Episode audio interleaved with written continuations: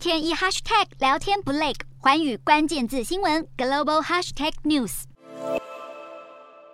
美印联合军演就是美国对中国在台海演习的回应。平面媒体引述知名律师分析，认为这场演习具有四项战略意义。首先，警告意味浓厚，演习时间点落在十月十八到三十一号，也就是中共二十大前后。显然是要给习近平一点颜色瞧瞧，来回应解放军在台海的挑衅行为，警告中国当局不要破坏台海现状。再来就是对等威胁，中国敢挑战当年美军划设的海峡中线，威胁台海航行自由，那么美国也敢触碰中印至今没有清楚划分的边界。这是要提醒中国当局，中印之间也还有国界与领土之争。第三是结盟对抗，美印日澳的四方结盟，首要任务就是维护印太地区和平稳定。美日澳三国外长日前发出联合声明，要求中国当局停止军演，就是凸显盟国立场一致。最后一点，美印联合军演在郑重警告中国，台海航行自由是国际秩序的必要成分，强调台海不是中国内海。